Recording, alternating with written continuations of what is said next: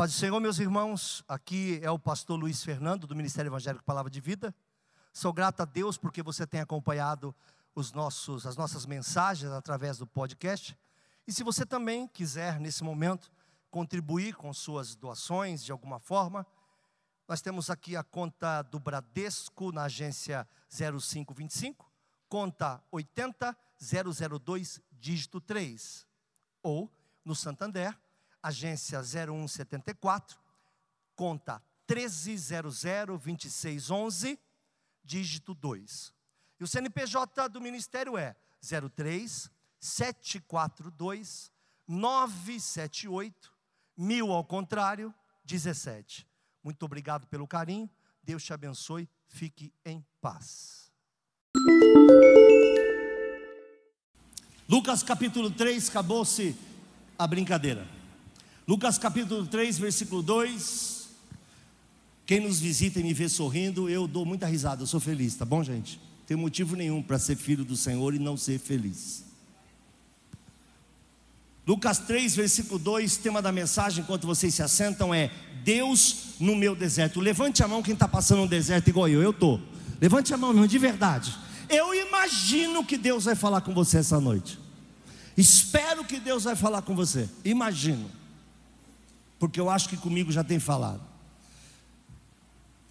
Diz assim o texto: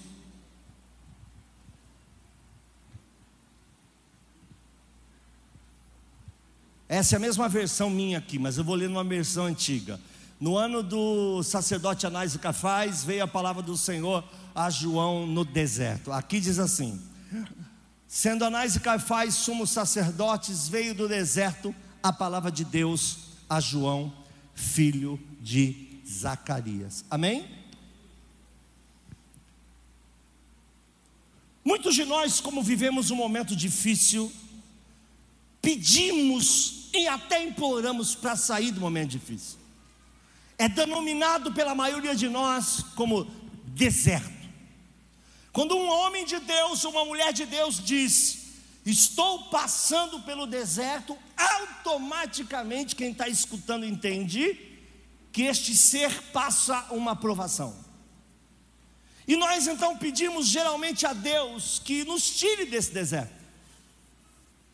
Porém, eu quero te dizer uma coisa: quem tem Deus no seu deserto não precisa sair do deserto. Passar o deserto com Deus é muito melhor do que estar numa casa confortável com tudo, mas sem Deus. Você vai encontrar nesse texto o seguinte: no ano do sacerdote, do sumo sacerdote Anás e Caifás, o certo seria um só sumo sacerdote, e era Anás. Caifás era um ser político que foi colocado por Roma. Quer dizer, já havia um conluio político para enfiar pastor desde aquela época? Acho que sim. Haviam dois sumos sacerdotes que eram os representantes para ouvir a palavra de Deus. Porém, a palavra de Deus passou deles e foi até João, e João estava no deserto. E eu quero ministrar sobre uma igreja que se formou no deserto. Uma igreja que tinha batismo nas águas, batismo com o Espírito Santo, tinha cura, tinha Deus, tinha o Espírito Santo, tinha presença, tinha milagre, e não estava presa em coisa alguma. É uma igreja viva que conhece a voz de Deus. Isso quer dizer o quê? Aonde você estiver com Deus, coisas grandes vão acontecer, se você acreditar que Deus está contigo. Agora, passar o deserto sem Deus, eu reconheço que é quase impossível. Mas com Deus, meu irmão, Deus é o nosso refúgio e fortaleza, socorro presente na angústia. Não temeremos. Olha o que diz Mateus capítulo 3, a partir do versículo 1. Diz assim: E naqueles dias apareceu João Batista pregando no deserto da Judéia e dizendo: Arrependei-vos, porque é chegado o reino de Deus. Porque este é anunciado pelo profeta Isaías que diz: Vós que clama no deserto, preparai o caminho do Senhor e endireitai as suas veredas. E este João tinha sua veste em pelos de camelo, cinto de couro em torno dos seus lombos, alimentava-se de gafanhotos e de mel silvestre. Amém? Agora o que me chama a atenção é que ele tinha roupa humilde. Chamar roupa de camelo de humilde é até elogiá-la. Ele se alimentava de coisas simples, como gafanhoto e mel. Mas ele era chamado de avós. Não era um profeta, não era o filho de profeta, não era Jesus, mas era a voz. Vivia no deserto, não tinha coisa alguma, não tinha luxo, não tinha bens, e não é pecado tê-los. Mas ele não corria atrás do pão de cada dia, por quê? Porque ele tinha alguém que lhe provia todas as coisas. O que eu quero ministrar essa noite, em vez de lutar e de chorar pelo seu próprio bem-estar, Aprenda a ouvir a voz de Deus no seu deserto, porque é Deus que abre porta, é Deus que provê, é Deus que manda na porta, é Deus que paga a conta, é Deus que põe alguém no teu caminho, é Deus que arranca a tua doença, é Deus que intercede com a tua vida e entra com grande poder. Agora, como uma pessoa, você já ouviu alguém contando testemunhos? Você já ouviu alguém contando um testemunho assim? Eu tenho tudo, tá tudo bom, tudo que eu tenho de melhor, aí Deus resolveu me dar um bônus. Já ouviu testemunho assim? Não. Testemunho tem marca, meu irmão. Testemunho fala geralmente de algo que você passou que você não queria passar. E digo mais: só é curado e só tem testemunho de cura quem um dia já ficou doente. Só tem livramento de morte quem algum dia olhou ela de cara, de frente, chegou a ouvir o seu próprio nome na boca da morte. Eu disse no culto das 17 que vieram alguns bolivianos aqui para o Brasil e queriam fazer compras no Brasil e eu os levei. Bastante chato, bastante ruim, tanto é pena porque eles estão me escutando, bastante cansativo. Tinha um bolivianinho que fugia toda hora lá. Tão fácil achar uma criança no Braz. Eu era encarregado de tal privilégio, né? E eu pedia muito filho para Deus. Pois eu falei, também não precisa ter pressa. Sem ansiedade, o senhor está muito ansioso.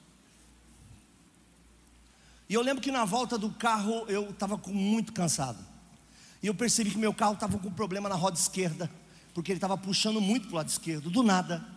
Parei no posto de gasolina, vi a calibragem e não tinha problema com os pneus. Realmente deu um problema no carro. E eu vim descendo a serra, vim chegando na Imigrantes, segurando o carro, toda hora ele virava para a esquerda, quando de repente eu dormi. E todo mundo no carro já estava dormindo. Não sei se você já teve o privilégio de viajar com bons acompanhantes, que fica aquele barulhinho de soninho no carro. Você fica, sabe, você fica sabe? Todo mundo, alguém acorda e pergunta: Você está bem? Você já passou por isso? Eu já. E de repente eu dormi dirigindo na Imigrantes. O meu carro tinha um carro na frente, tinha um carro na lateral. Eu fui andando para a esquerda, ultrapassei o carro que estava nas minhas costas, porque ele diminuiu, e não bati no carro da frente. Quando eu acordo, tá todas as crianças do carro olhando para mim. Eu dei uma risadinha para elas e saí fora, acelerei e fui embora. Se o meu carro não tivesse um pequeno problema no pneu, eu nunca teria tido esse livramento. Então a gente não sabe por que passa as pequenas coisas, mas às vezes recebe grandes livramentos e grandes vitórias. Como é poder, como pode ser chamado vitorioso um ser humano que jamais competiu? Como pode ser chamado de abençoado uma pessoa que jamais se sentiu amaldiçoado? Como pode ser chamado de rico alguém que jamais entendeu o sentimento de um pobre? Eu tenho um carro bom, eu tenho um Jeep. E alguém me perguntou se esse carro era bom. E quando me perguntou, eu lembrei. Uma vez eu fui para o monte com a variante 2 do meu irmão. Uma velocidade assustadora, sei lá, 80. Não precisa nem de radar aquele negócio. Ele sozinho faz o seu radar. E de repente, no meio da estrada, o capô levantou. E a gente não tinha como parar, então meu irmão pôs a cabeça para fora de um lado, eu pus a cabeça para o outro. Fomos saindo dos carros para poder parar no acostamento. Paramos no acostamento, não tinha como resolver o problema. Peguei um canivete, cortei o cinto de segurança amarrei-o a capola da frente, e alguém pergunta se meu Jeep é bom.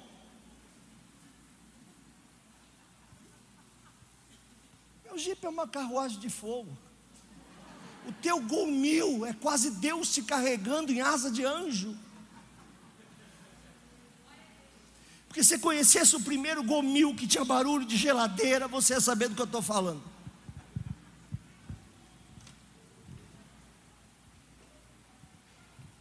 Quem teve um Fiat 147 como eu, que tive foi duas alegrias. Eu comprei dividido com um amigo, porque a gente não tinha dinheiro para pagar. E três dias da semana era eu, três era ele. Quem tinha namorada e, e usava o primeiro domingo, e o outro usava o segundo domingo. Esse carro pegou fogo. Foi outro grande prazer que eu tive na minha vida. Ele falou: Olha, o carro pegou fogo. Eu falei: Glória a Deus. Se meu carro é bom, se o teu carro simples é bom, meu irmão, só sabe isso quem um dia não teve absolutamente nada. Quem já pegou muita chuva, quem já chorou muito para levar um filho no hospital, num ônibus ou num táxi, sem ter sequer o dinheiro para pagar esse táxi. Eu quero te dizer uma coisa: Deus te levou no deserto por um motivo, para te mostrar o que Ele é capaz de fazer lá, para dizer que não são coisas e nem pessoas, é Deus que cuida de você, da tua entrada e da tua saída, Ele que prospera. E se você tem tudo que tem, porque Deus te colocou nesse esse patamar. E se você tem nada, nada de recursos, você tem Deus ainda, dono do ouro e da prata, que pode te abençoar. Não tinha roupa, não tinha alimento. Já passou isso? Privação de alimento? Já foi apelidado pela cor da sua roupa porque só tinha uma? Mas ele tinha voz. Então talvez você esteja sem emprego, talvez você esteja perdendo sua riqueza, ou talvez você é um milionário indecente, ou talvez você é uma pessoa com uma doença grave, eu não sei o que você pode estar vivendo nesse teu deserto, pode ser a tua família, eu não sei, uma coisa eu quero te dizer, escute a voz, se tiver a voz você tem todas as coisas, veja bem, todas as coisas não te trarão a voz, mas a voz te trará todas as coisas, aplauda ao Senhor por um momento, bendito seja o nome do Senhor, aleluia!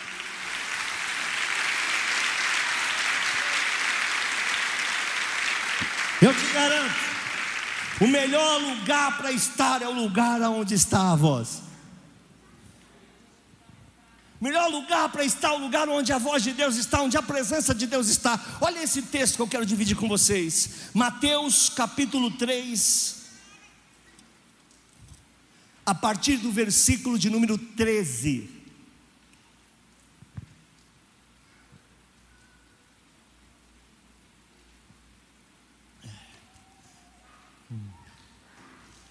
Eu tenho esses últimos dias falado com o pastor Claudionor que nós precisamos trazer palavra de fé, de esperança, de ânimo.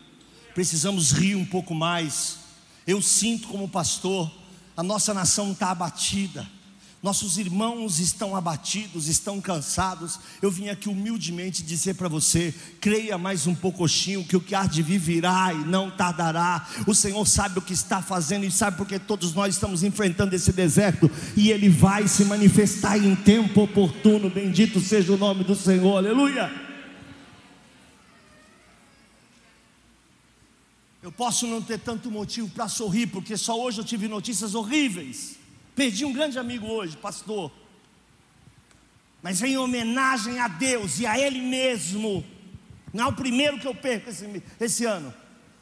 Eu vim aqui pregar, adorar, sorrir, glorificar, brincar, e agora sem brincadeira, a gente não tem louco, não, não é loucura, não, é o poder de Deus que transforma a vida das pessoas. Ô oh, pastor, hoje está demais, está gritando demais, irmão. Não se, se perturba comigo, não, me perdoa. Mas eu vou gritar como se fosse o maior gol da história, porque eu tenho motivo para exaltar e glorificar o nome do Senhor. Porque apesar de todas as nossas dores, Deus continua conosco. Bendito seja o nome do Senhor. Então vamos falar um pouco sobre isso. Mateus 3,13. Deixa eu ler para vocês. O tema é o batismo de Jesus. Jesus podia ter se apresentado para se batizar lá no sumo sacerdotes, ou na cidade, mas ele soube que tinha uma igreja pentecostal e abençoada, escondida no meio do deserto. Então veio Jesus da Galiléia ter com João junto do Jordão para ser batizado por ele. Mas João opunha-se, lhe dizendo: Eu careço de ser batizado por ti, tu vens a mim. Jesus, porém, respondendo, disse-lhe: Deixa por agora, porque assim nos convém cumprir toda a justiça. Então ele o permitiu. E sendo Jesus batizado, saiu logo da água. E eis que lhe abriram os céus e viu o Espírito Santo. Repita comigo: viu o Espírito Santo? Tem gente que diz que não tem texto nenhum que fala da Trindade, né? Jesus viu o céu aberto, viu o Espírito Santo e o Pai falou depois. Os três estão nessa cena. Só nessa cena os três. E viu o Espírito de Deus descendo como pomba e vindo sobre ele. E eis que uma voz do céu dizia: Esse é meu filho amado em quem me comprazo. Olha que deserto esquisito. Tinha mensagem, o texto primeiro que eu li dizia assim: apareceu João pregando no deserto. Então tinha palavra. Então não adianta ter templo luxuoso, ter igreja para milhares de pessoas, ter um monte de prosperidade e não ter palavra. É melhor um deserto com palavra do que um lugar regado a riquezas e ouro sem nada que venha do céu. Mas não quero pregar sobre isso. Tinha Jesus, Jesus também foi lá. Nesse deserto tinha palavra, nesse deserto tinha Jesus, nesse deserto tinha Deus que abriu uma voz lá em cima e falou: Esse é meu filho. Nesse deserto tinha o Espírito Santo que também desceu. E tem uma coisa que esse deserto tinha que poucos lugares têm. A Bíblia diz que ele olhou e viu os céus abertos. Então não importa se está fechado as portas em tua volta, importa que o céu está aberto. E no teu céu tem Deus Pai, Filho e Espírito Santo, e uma voz que clama no deserto. Se todas as portas fecharam, o céu vai se abrir para você. Bendito seja o nome do Senhor. Se tudo anda estranho na tua vida, ainda há condição de que o céu se levante essa noite ainda por você. Vamos dar uma pausa aqui aplaudir o Senhor por um momento. O céu vai se abrir sobre você. O céu pode se abrir essa noite sobre mim, sobre você. Quem acredita nisso? O céu pode se abrir sobre nós nessa noite. Aleluia.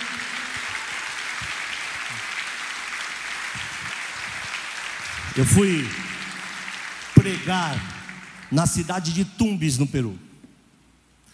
E eu tinha aqui num lugar chamado Talara. E quando chegou em Talara, o pastor disse assim: Olha, você faria um favor para mim? Entre Tumbes e Talara. Eu falei: Faço. Existe um povoado no deserto. É uma igreja que tem entre 20 e 30 pessoas. Nós vamos fazer uma cruzada de cura lá. E eu estou anunciando que você vai. Você vai? Eu falei, vou. Tem um pequeno problema. Lá não chove. E nós vamos ter que atravessar três rios secos para ir para o deserto. É o carro que vai, né? Pensei comigo. Ele falou, mas se chover a gente não volta. Não tem como voltar.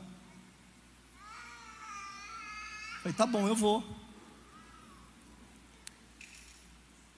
Eu falei, mas quem vai para essa cruzada? Ele falou, ah, vai estar tá cheio lá. Eu pensei comigo, cheio? Se tem 20, 30 pessoas, cheio é 10, 12. Anunciou cura lá. Para arrumar 10% de uma igreja de gente doente é muita coisa, né? Eu falei, ah, tem um cara com dor de cabeça lá, alguém com algum negócio. A gente foi andando numa rua que só quem enxergava mesmo era o cara e a luzinha do carro. E ele falava, eu falava assim: quem vai estar tá lá? Ele falou: vai estar tá lotado, quer ver? E ele dava o farol alto assim, gente. Ai, que vontade de chorar. Ele dava o farol alto assim, e lá na frente um monte de famílias, 10, 12, 15 pessoas andando no meio do nada, indo para a cruzada. Chegou lá, tinha uma multidão. Aí ele me disse a quarta coisa: Olha, a igreja não tem telhado. Eu falei: Oxe, por que a igreja não tem telhado? Ele falou: Não, porque não chove. Se chover, não faz culto, é festa. Falei, tá bom. Aí ele me disse a quinta coisa: o culto não vai ser na igreja, vai ser na praça, porque vai encher demais. Irmãos, eu chego na praça, está uma multidão, entre duas e três mil pessoas no meio de uma vilinha do nada, onde quase todos eram doentes e chegaram aqui aquela noite com a esperança que naquele deserto, que não chove, que não tem emprego, que não tem comida, o céu pudesse se abrir naquele lugar. Aí ele me contou a quinta ou a sexta coisa, que ele não quis me contar antes porque ele achou que eu não ia. Eles estavam vivendo uma praga de gafanhotos. Então, a gente acha que passa problema, né? Sem água, as casas sem, muitas casas sem teto, muito pouca comida e uma praga de gafanhoto. Eu não sou João. Nem com melzinho desce. Aonde está o Fábio Dantas e o Lopes? Aqui onde está o Lopes?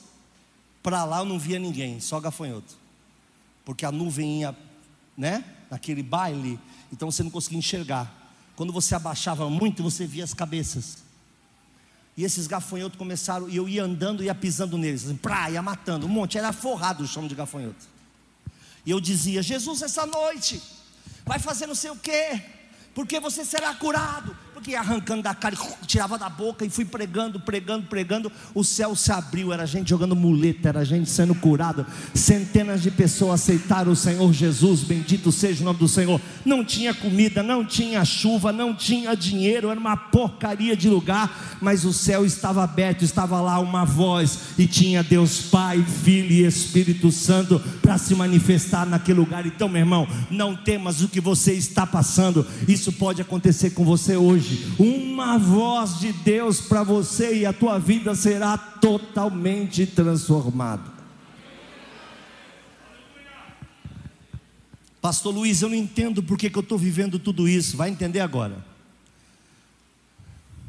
Deuteronômio 8. Quem conhece já sente aquela pontada no rim. Quem conhece Deuteronômio capítulo 8 já faz. Hum, hum. Ah. Agora, quem conhece e acha que não é com ele, fala assim: fala Deus.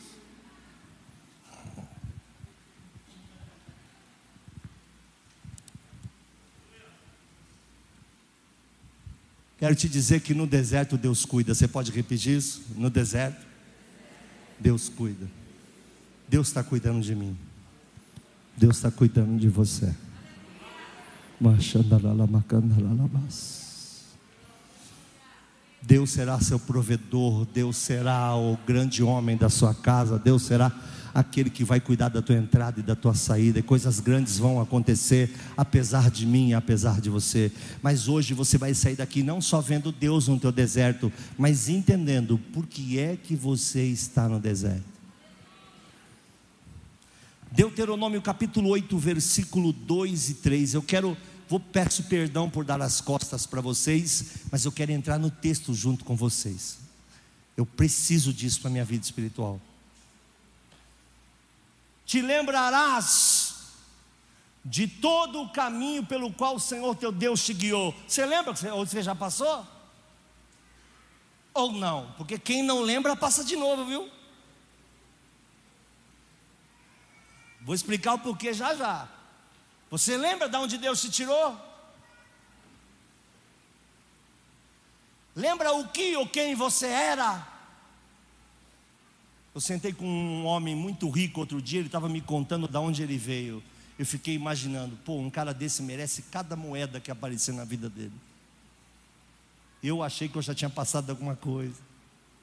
E eu achei que ficar arrancando pão arrancar as cascas do pão onde os camundongos haviam comido, eu achava que era muita coisa. Mas tem gente que passou muito pior. Tem gente que nunca teve esse pão. Te lembrarás de todo o caminho pelo qual o Senhor teu Deus te guiou no deserto. Ah, então guiou, guiou, já explico. Estes 40 anos, dá até um medo, nem gosto de falar muito isso. 40 anos é demais, né? A gente com quatro, quatro dias já está dizendo que, que é o fim da vida. Estou meio deprimido. 40 dias a gente já está na Usafa, PAN, qualquer coisa desse. Dá para adiantar o psiquiatra? Está colhendo. 40 dias, os caras passaram 40 anos. 40 anos para algumas pessoas aqui é sopa de Rivotril.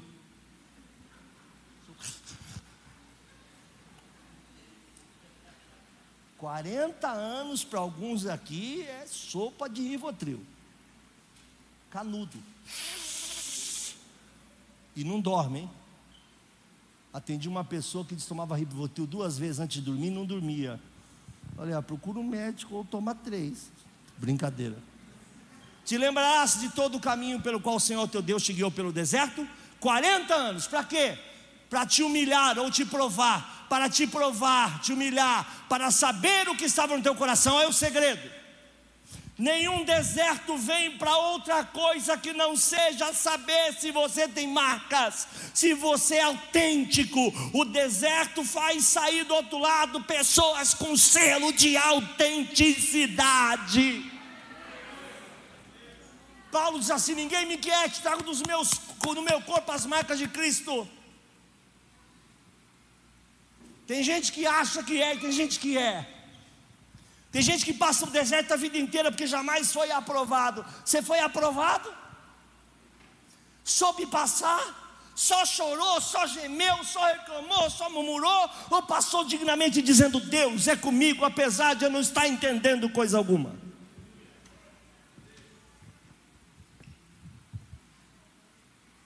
Para saber o que estava no seu coração, se guardarias os mandamentos ou Você guarda os mandamentos quando está na pancadaria? Eu digo uma coisa para muita gente, talvez as pessoas não entendam o que eu vou falar. Eu quero dizer que é uma alegoria, amém? Nós estamos na terceira guerra mundial, meu irmão. Mais amenizada, hein? Suave. Essa aqui é suave. Porque as igrejas eram explodidas com todo mundo dentro. Não é quem morria, a conta era: sobrou alguém, quem sobrou é o novo pastor.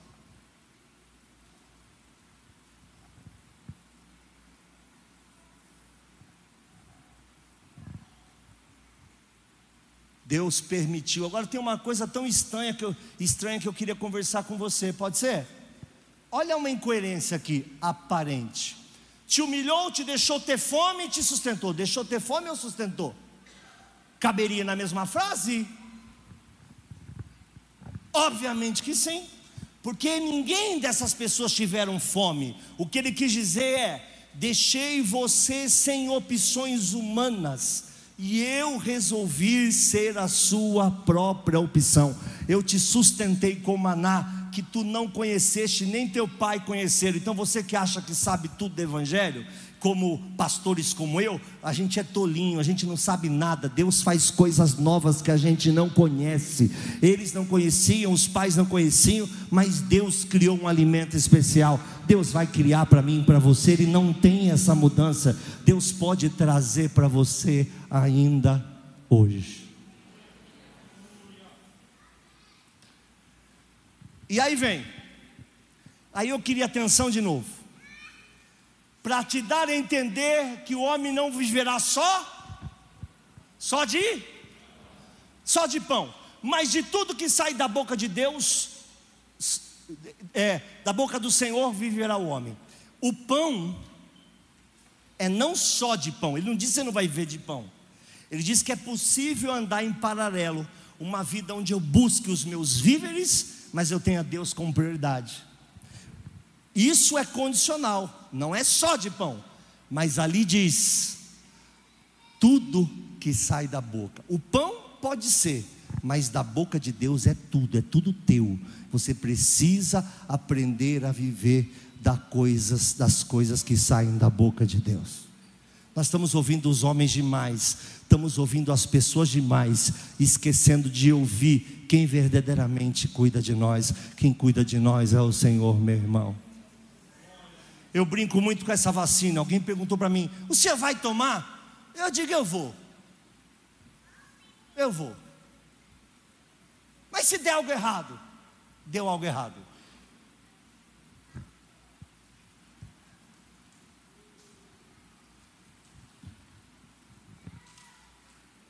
Se eu disser para você que eu não torço para dar Pfizer chegar primeiro, eu estou mentindo.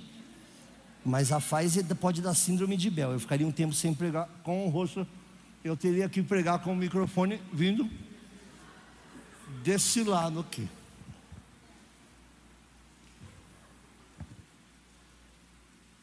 Mas sabe de uma coisa? Eu não sei o que Deus vai fazer, mas eu sei que toda a nossa vida não está na mão de uma vacina. O mundo está na mão do Senhor e o mundo vai precisar reconhecer que Jesus Cristo é o Senhor. Todo joelho se dobrará, a Bíblia diz: todo joelho se dobrará, toda língua confessará que Jesus Cristo é o Senhor. Bendito seja o nome do Senhor, amém? Por que, que eu estou no deserto agora? Vou fazer o relato para a gente terminar. Primeiro, criar lembranças.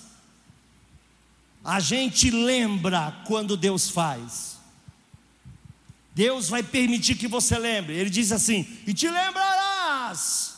Criar lembrança. Segundo, conhecer a provisão, sustento. Eu te sustentei. Terceiro, revelação, conhecer a Deus com algo que você não conhecia. Deus vai fazer com você algo que você não espera. Escute o que eu estou falando. Deus fará de um jeito que você jamais imagina vai cair no teu colo. Quarto, prioridade. Não viverá só de pão. Pare de falar só de pão. Não pense só em coisas. Não, eu disse aqui há 10 anos atrás, eu peço perdão a quem não é deste tempo nesta congregação é, há talvez 10 anos, eu posso dizer, é possível, é crível eu dizer que o iPhone 1 saiu faz uns 10 anos? Acho que sim, não? É crível, né? Acho que por aí. E eu lembro que foi no iPhone 2 foi uma fila tão grande. Alguém lembra dessa fila? Aí o cara começou a chorar porque ele foi o primeiro a comprar o iPhone 2 e tal. Passou a noite lá, acamparam, não sei quantos dias em frente à Apple e conseguiram o iPhone 2. Enfim, eu, quando comprei um iPhone para minha esposa mais antigo e comprei um mais novo, eu quebrei minha cabeça para tentar achar as diferenças. A parte de alô, pasme. A parte de alô é igual. Não é espantoso? Eu pensei que eu podia falar alô com a voz do Darth Vader. Não posso. Podia fingir que eu era minha mãe e falava comigo mesmo. Não posso, minha voz é minha voz. Olha só. E naquela época eu dizia: não sejam tolos em acreditar no mundo irreal em que um dólar e um real são bem próximos, não pode existir. Nós não temos lastro, isso é uma mentira econômica. Eu dizia nessa igreja. Não queira ser quem você não é. Confie que o Senhor vai fazer. Ah, pastor, o senhor é contra iPhone? Eu não, compre 400. Diz que tem um novo agora. Diz que tem um novo que se você ficar correndo na rua com ele, ele filma tudo. Fica imaginando a cena, como é que vai ser legal a nossa cidade. Eu não quero porque eu queria ficar parado. Quando eu quero tirar foto, eu sei que é muito estranho, mas eu queria tirar foto parado, até que gosto quando sai a foto, eu vejo ela parada. Eu, né? Mas esse novo você faz assim, e ele vai fazendo junto, é um negócio assim, tá, tá ótimo. Tem dinheiro, gasta, é teu, fica à vontade. Mas não é só de pão, não é só buscar prazer, não é só buscar casa, não é só buscar recurso. Deus tem que ser o centro de toda a atenção. A voz de Deus precisa estar na tua vida. Se lembre da onde Deus te tirou, aleluia. Crie Deus como prioridade. E agora eu quero terminar deixando uma palavra profética para vocês, humilde. Salmo 78, versículos 15 e 16, aqui encerro.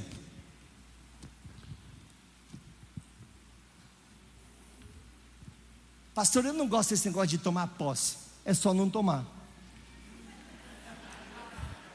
Não é simples. É simples ou não?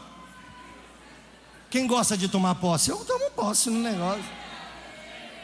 Ah, mas e se não, se não cumprir? Me iludir, deixa eu em paz.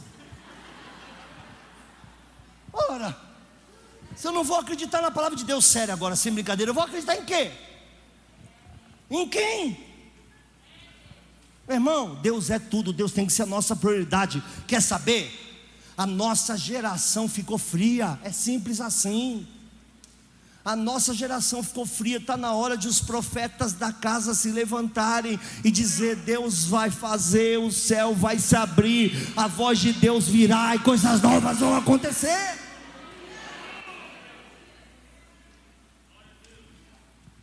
Fendeu as penhas no deserto e deu-lhes de beber como grandes abismos, grandes águas.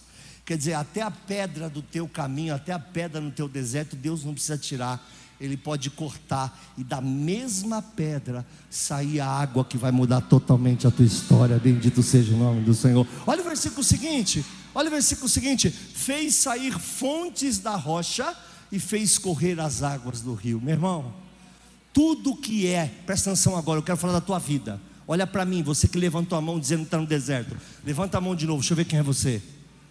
Quero dizer uma coisa para você: tudo que é aparente na tua vida é só aparente só tenha um que está olhando lá de cima e sabe o que vai acontecer contigo amanhã.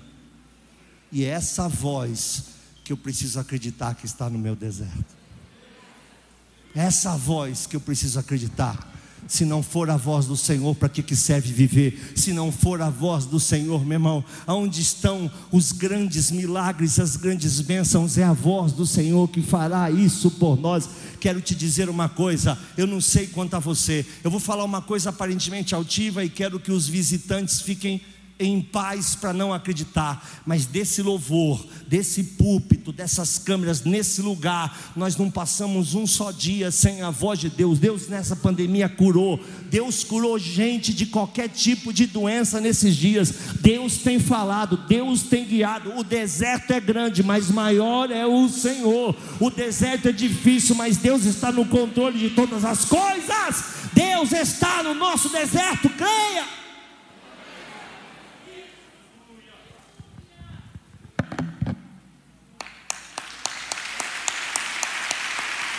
Glórias ao teu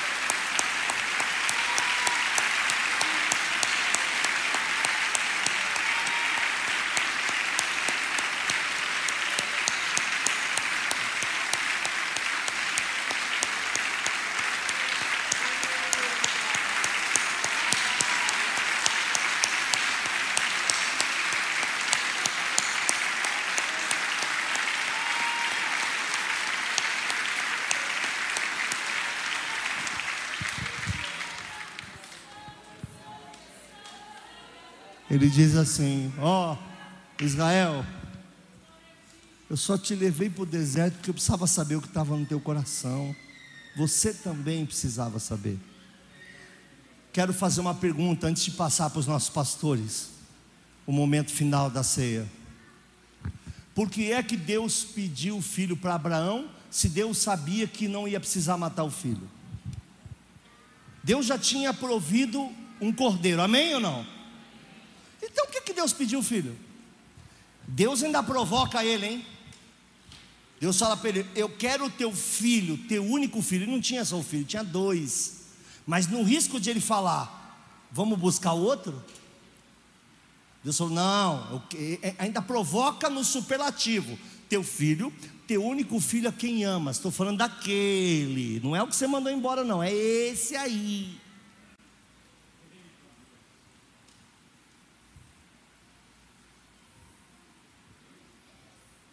Por que é que Deus pediu o filho para Abraão se Deus sabia que Abraão tinha coragem de dar o filho? Que desafio aparentemente tolo seria esse? Por que, que eu faço um propósito de te pedir o teu carro emprestado só para saber se você vai me emprestar, se eu já sabia que você ia me emprestar? Que tolice aparente é essa? Alguém tem essa resposta? Eu vou dizer, se é que eu tenho. Quem precisava saber até onde podia ir pelo Senhor era Abraão. Então a aprovação não é para Deus saber até onde você pode ir, porque Ele é o primeiro. Disse aqui semana passada, nunca esqueça disso. Tatue isso nas tábuas do seu coração. Ele é o Alfa e o Ômega, o primeiro e o último, Ele é o começo, Ele é o fim, Ele é o início de todas as coisas, Ele é o fim de todas as coisas, porque Ele está no futuro, Ele não está no futuro, o Senhor não é o tempo, o Senhor é Pai da eternidade, tempo é para nós que somos humanos. Deus agora já está amanhã, ao mesmo tempo que já está ontem, porque Ele é o Senhor de toda a eternidade. Ele, não precisa ir ao futuro ou voltar ao passado. Todo o tempo é afilhado dele. Ele está em todos os lugares, em todos os tempos. Não é que ele está, ele verá o seu fim. Ele já está te esperando com um novo nome para o grande dia em que nós vamos encontrar com o Senhor. Ele conhece todas as coisas. Aí eu repito a pergunta: por que é que pede para Abraão dar o filho? Para quando Abraão vai matar o filho, ele diz assim: Não! É que Abraão é que precisava saber, essa aprovação diz mais a respeito de você mesmo do que de Deus. A única coisa é Deus querer saber até onde a gente pode ir pela fé, até onde a gente está disposto para poder servir ao Senhor. Ah, pastor, eu mudei de igreja, eu vim da outra igreja para cá, porque tinha gente que me olhava feio. Você não dava nem cachorro, nem gatinho para Deus. Filho, já em pensar, porque você é menino. Ah, pastor, não me ofenda. Não, não, não, eu não vou morrer segurando nenhuma palavra que eu creio que é de Deus por causa de sociedade, por causa de bem-estar de crente. Olha, um pastor sério não pode ter clientes, ele precisa ter crentes. Se ele estiver preocupado com a clientela, ele desvia o rebanho. Ele vira político do rebanho. Se você é daqueles que muda de igreja por causa de uma frescura dessa, você é infantil, vai ficar no deserto mais um tempo. Se você para de falar com as pessoas por qualquer coisa, você é infantil, vai ficar no deserto mais um tempo. Se qualquer coisa te ofende, você é infantil, vai ficar no deserto mais um tempo. Porque são pessoas que não conseguem fazer nada por amor ao Senhor. Fazer coisas por amor ao Senhor é com dano seu. A Bíblia diz: ainda que com dano seu. O Senhor não sabe o que eu passei, ainda que com dano seu. Mas o Senhor não sabe que ofensa, ainda que com dano seu. Mas tu não sabe como eu estou ferida, ainda que com dano seu. O Evangelho não é bem-estar. É aqui que eu me sinto muito bem, amém. Eu me sinto muito bem. Tomei a pancada, eu me sinto muito bem. Me olharam feio, eu me sinto muito bem. Eu tive perdas, eu me sinto muito bem. Porque o único lugar onde as pessoas não perdem ninguém é no Evangelho. Todos vocês que já perderam um ente querido, quero dizer uma coisa para vocês. Vocês não perderam, eles apenas mudaram de caminho, eles estão na eternidade agora. Eu garanto que se tivesse opção de voltar, eles iam optar por não voltar, porque estão com o Senhor eterno, estão vivendo o sonho de todos nós, que é um dia morar no céu. Bendito seja o nome do Senhor. Dói, dói, chora, chora, mas chora até arrebentar. Mas depois se levanta e fala: O Senhor sabe de todas as coisas. Amém?